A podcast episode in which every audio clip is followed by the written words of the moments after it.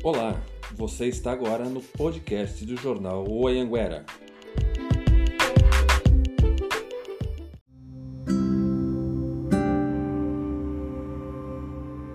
Sim, meu nome é Leandro Dyer. Do meu lado direito da tela tem o Veridiano Peixoto. Nós somos do jornal Anhanguera e estamos aqui para discutir algumas coisas, algumas ações e um bate-papo rápido, né, Veri? É, pode ser que se estenda um pouco, né? Mas a ideia é um bate-papo rápido.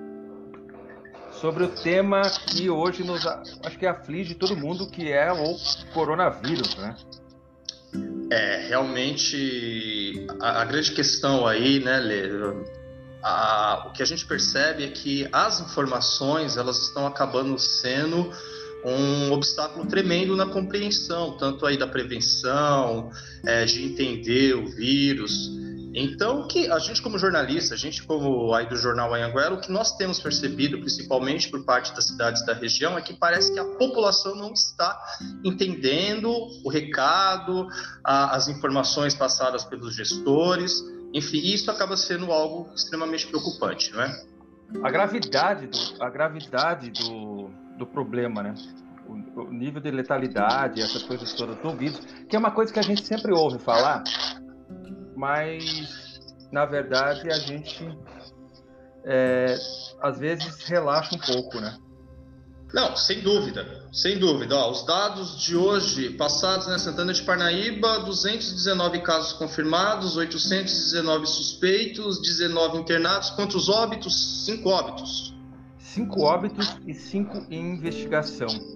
Tá, né? O número ele vem, o número ele vem aumentando na região, como, no, como ontem nós publicamos uma matéria, né? Que a impressão que se dá, Lê, é que alguns municípios é uma impressão, né? Nós não, não, conhecemos tecnicamente aí, mas a impressão que se dá é que alguns municípios parece que tiveram um pico, né?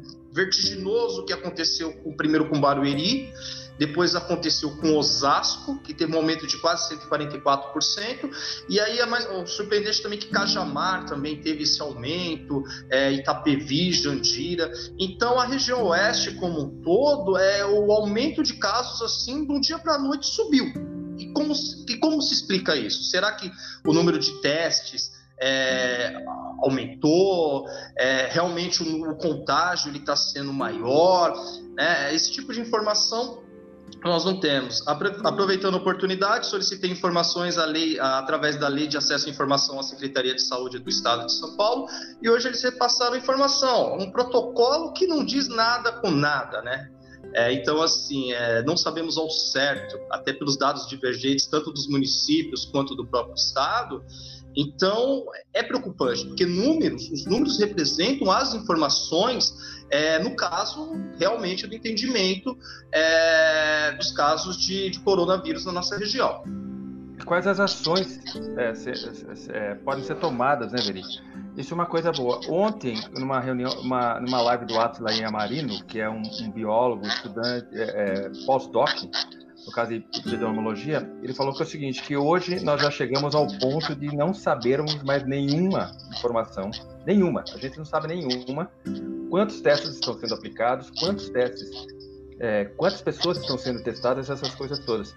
Isso nos remete a uma outra coisa, que, por exemplo, a gente tem aqui por boletim oficial da prefeitura, 19 internados. Tá. Onde? Onde eles estão internados? Onde eles estão internados? Onde eles estão internados. É, né? é, então, e, é coisa... e, e, é uma preocupação, Lê, é, assim, é, eu, eu, costumo, eu, costumo, repetir isso para você e até para algumas pessoas. É, para se entender todo esse processo, inicialmente você tinha, tinha que vir a público um matemático e um geógrafo. Né? Porque o médico, o médico ele se manifesta é, relacionado à doença, quando essa doença ela já ela já está tomando conta, mas é, o geógrafo, por que o geógrafo? A questão da expansão. Né? O, um grupo da Unesp tem monitorado a expansão do vírus para o interior, por que do matemático? Para explicar realmente é, esses números que é, são muitos gráficos, são muitos números, olha, isso, é, isso acontece, isso acontece. Então, é, esse tipo de informação ele não foi passado. Né? Então, quando você cita que em Santana de Parnaíba há 19 pessoas internadas, nós sabemos que atualmente os únicos locais que, que possuem condições de baixa e talvez nem de média complexidade para atender esses pacientes é o PAN Santa Ana e a UPA. Né? E, e aí, com a, com a promessa do prefeito Elvis da inauguração de três hospitais, três centros de coronavírus aí que já vem se estendendo por algumas semanas, é, fica difícil. Né? O número está realmente aumentando, como eu citei aí, é, algumas cidades já tiveram pico, mas a diferença, Osasco já possui uma estrutura, Barueri possui uma estrutura, e até mesmo Cajamar possui uma estrutura, se porventura é, há, esse aumento significativo de casos que necessitam de internações. E agora em Santana de Parnaíba, como que fica? É, exatamente, é, como que fica. Então, primeiramente que a gente teve aí é, notícias do, do, do, prefeito que iríamos inaugurar a, a, casa, Hospital de Retaguarda, a, Hospital de Campanha, o nome que você queira dar, Hospital de Combate ao Centro de Combate ao Coronavírus. Centro de Combate ao Coronavírus. Que é o, eu acho que é o caso também de Cajamar. Aí, Hospital de Campanha, Rogério Lins usa muito essa terminologia, Hospital de Sim. Campanha, Hospital de Retaguarda, essas coisas todas. E aqui ele está usando isso. Então, nós tínhamos aí, sábado agora, como uma data provável da antiga casa do idoso, que fica no Parque Fernão Dias, de ter os leitos aí de UTI. É, nos foi informado que, pelo próprio Dr. Donelli em live, que num primeiro momento os casos confirmados de que necessitarem de intubação, eles vão para os hospitais de referência da região, né? É, mas, mas aí tem uma grande questão, né? É, os dados do próprio governo do estado têm apontado que esses hospitais de referência da região já estão praticamente com quase 90% dos leitos de UTI ocupados. O prefeito Igor Soares, na semana passada, quando esteve em reunião com o prefeito Rubens Furlan, o Rogério Lins e o Marcos Neves, ele deixou bem claro que no HGI a ocupação é quase 100%. Né? E aí você tocou num ponto interessante que a, a, informação ela acaba sendo complicada, porque é, quando Elvis, quando Santana de Parnaíba né, informou a Rede Globo, porque eu acredito que a Globo simplesmente entrou em contato com a Secretaria de Comunicação e que foi divulgado aquele número de 90 leitos de UTI. É quando você pega o gráfico e você analisa friamente, a cidade que mais é, tinha colocar que ia implantar UTIs, não é. passava de 10. E de repente Santana de Parnaíba 90 UTIs. E aí, justamente, três, quatro dias depois, a Secretaria de Estado da Saúde falou: estamos entrando num processo de colapso. Então é complicado porque é uma informação. É bom deixar bem claro que, inclusive, o Ayanguera noticiou essa informação é, dos 90 leitos. É, e aí foi um, um, caso interessante que no dia, né, é, antes da matéria ir ao ar, eu entrei em contato com o Departamento de Comunicação de Cajamar, conversei com o Ricardo, um abraço para o Ricardo, para o Cauã, e eu, Ricardo, eu sei que vocês têm UTI, a Globo falou que vocês não têm UTI, né? Ele falou, não, Veridiano, lógico que temos. Ele entrou em contato com a redação e no outro dia a, a Globo fez a correção. É, a Globo fez a questão de Cajamar. No caso de Santana de Parnaíba, aconteceu o contrário. O, a informação de 90 leitos ela foi compartilhada na página do prefeito, que ressaltou né, que praticamente destacou, olha, a Globo deu destaque às nossas UTIs. Porra, então, é, é, tudo leva a crer que nós teríamos as 90 UTIs. E eu falo que é perigoso, Olê, diante de uma situação como essa, porque quando você informa um número, é, no meu ponto de vista, um número até exagerado, não exagerado pela necessidade, exagerado pelo porte que Santana de Parnaíba tem, quando você vem a público e na principal TV do país e você diz que vai ter, que vão ter 90 leitos de UTI, a população em certos pontos ela fica até pode, ela pode ficar até sossegada, né? Opa, se acontecer algo de mais grave, eu tô tranquilo porque eu tenho leitos de UTI. E a realidade não é bem essa. Né? Então, eu considerei realmente preocupante é, essa informação, porque da mesma maneira que Cajamar cobrou da Globo, falou: opa, peraí, meu, vocês erraram, é, Parnaíba, se realmente não eram os 90 leitos, eles teriam plena condição de entrar em contato e os caras, olha, no outro dia, ó, realmente a informação não é essa. Mas não, isso foi confirmado a partir do momento que o prefeito compartilhou a matéria da Globo na sua página. Então, mas tem uma coisa, tem uma coisa que é, que é, que é bem legal de ser lembrado também. Numa live há pouco, pouco tempo atrás, acho que faz uns 10 dias atrás, a live do Furlan, que ele fez com todos aqueles. com todos os prefeitos, o prefeito de Osasco, lembra? Ah, os quatro prefeitos. Os Ele quatro mais três prefeitos. Então, Isso. o que, que ele disse nessa live? Que a doença não tem fronteira geométrica, não tem Geográfica. geográfica, não tem Sim. fronteiras. Então, é, é uma questão de humanidade, é uma questão de você não omitir socorro, que é uma coisa que você também falou no Anhanguera, que é o seguinte, divulgar que nós temos 90 leitos leva, pessoas- leva a região, leva as cidades do nosso entorno, como Pirapora, vai, vamos citar Pirapora, Sim. não chega a pegar uma outra cidade, mas vamos maior, mas vamos citar Pirapora mesmo. Que também, o Pirapora não tem os leitos de UTI. Jandira ficar- também não tem. É, dá aquela falsa sensação de segurança, falar, meu, se Parnaíba tem 90, Parnaíba pode ser o nosso hospital de referência. Isso não é verdade. Sim. E até pra Barueri. Barueri de repente Não. fala, pô, os caras têm Lê, 90 leitos mas- lá, entendeu? Desculpa te interromper, mas não, é Bom, uma a gente questão- não tem 90 leitos. Sim, não é uma questão regional. É, já foi anunciado o processo de transferência de pacientes Isso, para cidades do interior. Né? Sim. Para cidades do interior. Então, é, porra, assim, a, a- a comunicação, é, no meu ponto de vista, o prefeito ele não peca pelo que ele faz, ele peca pelo que ele fala. Né? Isso é um fato que nós, pelo menos nós aqui do Ayanguera, temos acompanhado nos últimos dois anos algumas informações, eu não sei se são informações precipitadas, é, enfim, que acabaram tomando uma certa, né, uma certa dimensão que ô, você é um homem público, você é a voz da cidade, você é a referência. Então o que você fala é realmente tem que ser levado, né, em consideração. Você foi escolhido, você foi legitimado pela população, então a população realmente espera isso. Então, é, fica meio preocupante, né? É, está preocupante, porque é, não foi inaugurado um e já está prometido mais dois. E quando vai ser isso? Né? E quando que realmente vai haver essa inauguração? É, isso se torna realmente complicado porque a tendência, é, eu acredito que a tendência, pelos dados que estão aí, é que esses casos vão aumentar. Né? Da mesma maneira que houve um pico em Osasco, houve em Barueri, houve em em Cajamar, como foi citado na matéria do Ayanguera, Parnaíba teve um crescimento de 59%. Mas e se Parnaíba tiver um crescimento de casos que necessitem realmente de é, média e alta complexidade e você é, triplica o número aí de pacientes necessitados? Então, mas é aí que, aí que entra o negócio. Porque é o seguinte: o problema não é só você criar uma estrutura, é você equipar essa estrutura.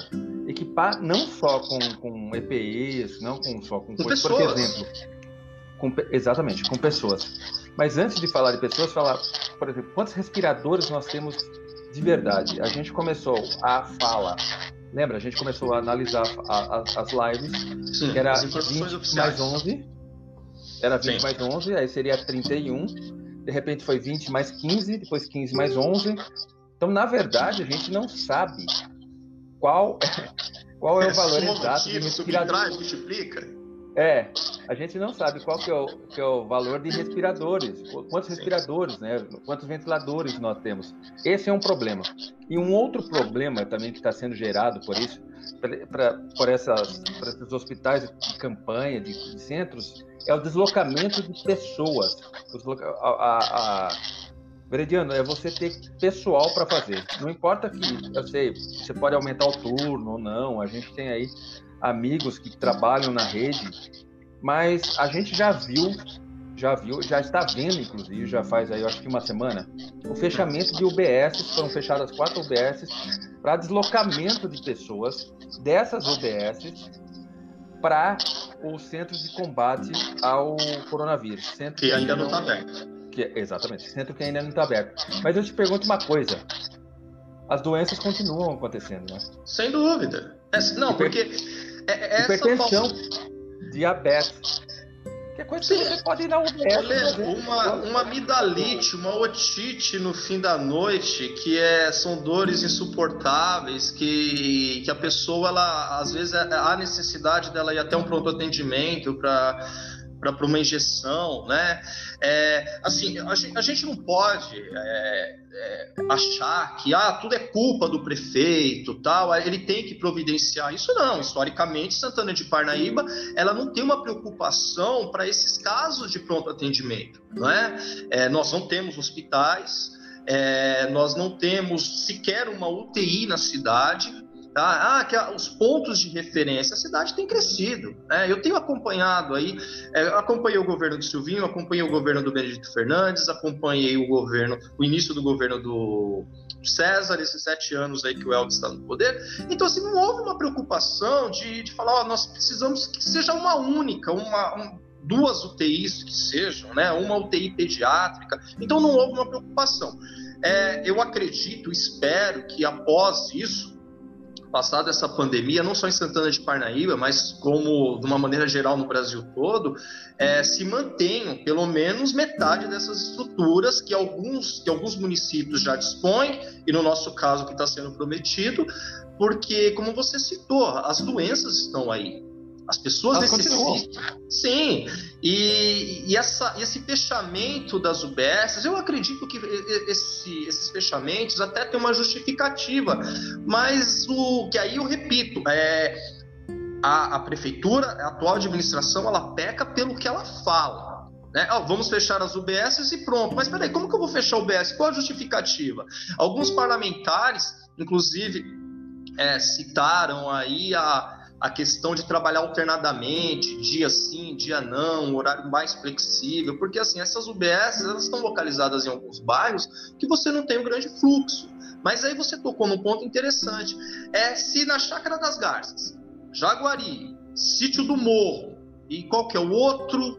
Não me Sítio do Morro, Ingaí, Ingaí, Ingaí, Ingaí. É, essas pessoas elas estão em bairros afastados, onde o sistema de transporte público é totalmente deficitário.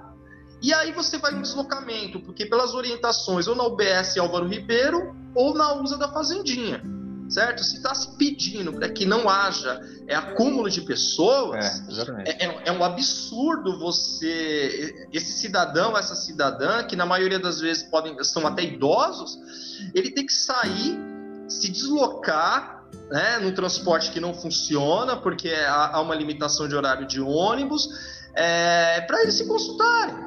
Então, por que, peraí, vamos lá. É, UBS, então, Chácara das Garças, você vai funcionar dois dias, os outros três fecham. Ó, em você vai funcionar três dias, os outros dois fecham. Eu acredito que seria mais prudente nisso, não simplesmente você fixar um cartaz na, na porta dessas UBSs e dizer está fechado. É, está fechado. É, não, exatamente. Mesmo, mesmo você mantendo os profissionais, os profissionais, de, é que você matou o assunto agora, porque o assunto é, é o problema é exatamente esse. É, eu ia falar, você já tocou no assunto, inclusive Não. eu ia falar sobre o transporte, né? Porque Sim. além de você acumular pessoas dentro do transporte, além de você ter um distanciamento do transporte, você tem que pagamento do transporte também. Você tem que pagar, sim. né? Sim, fazer sim. O, o, o, pagamento de transporte. Então é isso.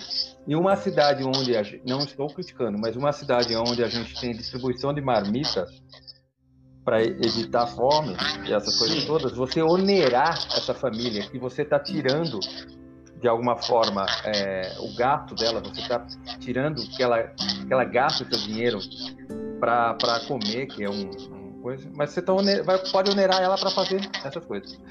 Eu espero que isso seja suprido, é, su, suprido pelo disque medicamento, que parece que está funcionando. É, você liga, marca, mas de qualquer jeito você vai ter ausência, e é uma coisa tão maluca que eu, tava, eu acabei de pensar agora, que você, é por exemplo, o, o Chakra das Garças teve quanto tempo de UBS aberta? É, essas UBS são UBS novas. São UBS novas, eu acredito que não, que não, deu, não deu seis meses. É, são UBSs que não chegaram é. a um ano. Né? Então é assim, será que esse instrumento público ele, ele, ele era necessário nesse momento nessas localidades? Se foi realmente necessário, é, o porquê de desativar? O porquê de é, desativar? É porque o, o, que eu acredito Lê, é que a administração pública ela tem que ter critérios. Tá? Tem que ter critérios para justificar e, e, principalmente Santana de Parnaíba, que infelizmente há uma ausência de informações. Nós, do Jornal Anhanguera, sofremos isso, né? É muito mais fácil é, obtermos informação de Brasília, dos principais órgãos do governo federal, do governo estadual, das cidades vizinhas, que prontamente estão aí para nos responder. Em Santana de Parnaíba você tem uma certa dificuldade, né? Você não consegue saber o, o que, que realmente é, tem de informação, o que, que realmente está acontecendo. Né? E isso, isso é uma situação meio complicada. Isso é uma situação é, totalmente ruim, certo? É porque assim, o, o, papel do jornal, eu sempre reafirmo isso. O jornal ele não tem que, o jornalismo não tem que dar palpite para o governante, não tem que dar palpite na administração. E o Anhanguera ele tem uma linha muito é, definida e muito transparente, né? Nós não somos partidos políticos, nós somos um jornal. E nós cobramos. E fatos são fatos. Isso, e nós cobramos a administração, mas quando essa administração realmente é, ela não repassa as informações, é, fica meio complicado, porque você não sabe. Né? E essa confusão que eu reafirmo, o, essa questão dos 90 leitos de UTI que, que foi difundido pela TV Globo, isso, isso o prefeito está carregando. Isso o prefeito está carregando nas costas sabe? É, tanto os adversários políticos, que, que até é bom ressaltar também que eu acho que não é o momento de se utilizar é desse caso, dessa situação que nós estamos passando para se fazer política, né? Essa questão de que ah, quanto pior, melhor. Não, não é nada disso.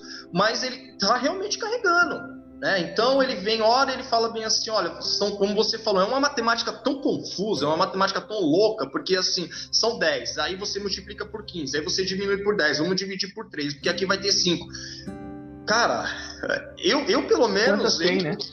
É, eu não consegui entender, né? Poderia ser muito mais simples, é, porque é, eu me recordo que caso da Covid, ela veio estourar mesmo, talvez a ficha caiu, inclusive até uma matéria do próprio Anhanguera, quando o Furlan, é, ele veio a público, fez uma live, o Furlan não é muito de falar, né, de fazer live, ele não é muito adepto a isso, mas ele veio e falou, olha, as festividades de Barueri estão canceladas Sim. e pronto no, no, no, dia posterior tinha a inauguração do parque do Parque Santana.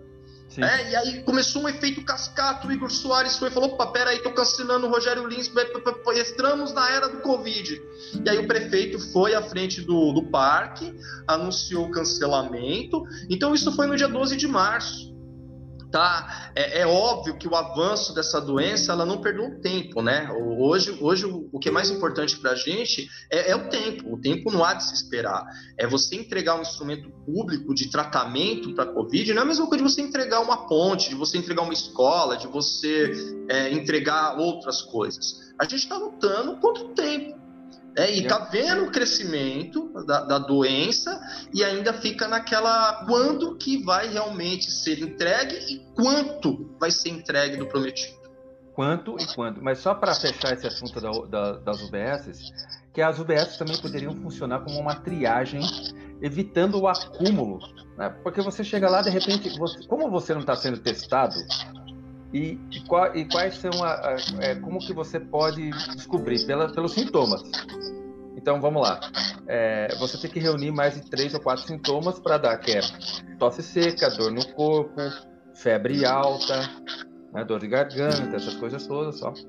Alguns casos de covid acontecem a ausência né? Você perde o olfato e também você perde o paladar então você poderia ir numa UBS, como é a UBS Chacra das Garças, a UBS Gaí, tem pouca gente, pouco fluxo, fazer essa triagem e já passar diretamente pro centro de combate ao coronavírus quando ele estiver aberto. Você não precisa se acumular em nenhum grande na OBS Álvaro Ribeiro, que vai reunir aqui Pingo d'Água, Centro, São Luís. Você não precisa se reunir no PAN Santa Ana, no Hospital Santa Ana, que também vai ter aglomeração. Então, entra, isso é uma contradição. Na verdade, você fechou quatro pontos de triagem de pessoas. Sim. De prováveis triagens de pessoas para o Covid. Mas, Veri, uma outra coisa que a gente pode levantar também é uma notícia que o Anhanguera deu em primeira mão, que são os 220 milhões, né? Sim. Os prováveis, os prováveis 220 milhões que a região vai receber do governo federal pelo para combate ao Covid. E Parnaíba vai receber mais de 15 milhões de reais, aproximadamente na casa de 15,6 milhões de reais. Não, esse dinheiro, deixar bem claro que esse dinheiro não veio ele não é, chegou, ele não está aqui nos cofres municipais. Deixa claro. Ele foi aprovado que... hoje, que esse, Senão a galera esse... já começa a falar que a gente já está falando aqui. É que, que esse repasse, né, no, no último sábado da Via Alcolumbre, ele, é, em meio a inúmeras alterações é, da questão do repasse, que me parece que são 170, são 160, é, são 60 bilhões, né? que são distribuídos entre estados e municípios, e aí o valor ele ia ser dividido entre estados e municípios, aí acabou prevalecendo que os estados vão obter mais. E, e, foi muito interessante que hoje cedo começou uma tabela rodando para cima e para baixo e com, com, alguns valores, né? E ninguém se pronunciava, porque até essa votação, no momento, ela estava na pauta da Câmara. Né? te cortando, e já não querendo te cortar, já te cortando, como dizia. Jô Soares, com timbre do Senado. Sim, sim. Mas... Com o nome da, da, da, da, do projeto de lei, tudo certinho. A então, tabela então, realmente. É, mas o que nós, o que nós percebemos, o que nós percebemos diante dessa situação foi que o, o que que acontece? A era uma timbre, talvez era, foi, foi, o primeiro projeto, foi o primeiro projeto apresentado sem a ressalta. E aí, quando foi no final da tarde, a Confederação Nacional dos Municípios, né, ela publicou uma estimativa de valores. Isso daí deixa bem claro que não são valores definidos, que é uma estimativa de valores, que como você citou, ele vai totalizar mais de 220 milhões aqui para as cidades da região sendo que Santana de Parnaíba vai receber, poder, é, está estimado em receber 15 milhões, né? É quem vai liderar esse Osasco com quase 79 milhões, seguidos de Carapicuíba, 44 milhões, Barueri, 30 milhões, é, Itapevi, 26, Jandira, 13, Cajamar, 8 e Pirapora, 2 milhões. Tá? É, o cálculo que, que foi feito é de acordo com a população, né, que foi então você pode ver que os municípios aqui mais populosos eles receberam uma parcela maior e é um dinheiro exclusivo para cuidar é, da questão do coronavírus. Então, se formos para levar em consideração, como o prefeito Elvis ele anunciou no, no início que estavam destinados 10 milhões de reais, é, com a chegada desses outros 15 milhões, então Parnaíba vai estar disposto a ir 25 milhões para investir ao combate do coronavírus. Mais a, mais a emenda do, do deputado César, que, se eu não me engano, eu acho que é um milhão e meio também. Sim, sim. É, então, de recurso próprio, a gente tem 10 milhões, segundo, foi, como foi destinado. Sim. De recurso federal, vai chegar, pode chegar mais 15 milhões, estimativa de 15 milhões, e mais um milhão que a gente já tem também de recurso. Pois. Então, a gente tem na casa de 26 milhões de reais. Sim. A gente é um... sabe que a saúde realmente é um ralo de dinheiro, porque os profissionais são caros, os EPIs são caros, o equipamento é caro, mas, meu, é muita grana. É, é, aquilo, é um né? dinheiro, é um dinheiro respeitável. Sim, mas assim, é, é, um dinheiro que, no meu ponto de vista, ele já vem até tarde, né? Ele está vindo um pouco tarde, mas isso não justifica a falta, de repente, de planejamento, é, da disponibilidade de instrumentos públicos e eu acredito, né? O, ainda possivelmente, talvez essa semana, vai, os instrumentos públicos aqui de Santana de Parnaíba serão entregues. Né? A gente espera, torce para que isso aconteça. Para que isso aconteça. Né? Torce para que isso aconteça. E, enfim, né? Ah, é uma situação complicada, é uma situação nova, mas sabemos que o gestor público ele tem que saber lidar com uma situação nova e se é novo, você tem que agir de uma maneira também diferente né, do que você vem agindo. É, e é aquilo que sempre repete, eu acho que às vezes o, o silêncio é a melhor forma de se comunicar. E mais ação, né, menos promessas, é isso que a gente espera que, que ocorra, principalmente aqui em Santana de Parnaíba.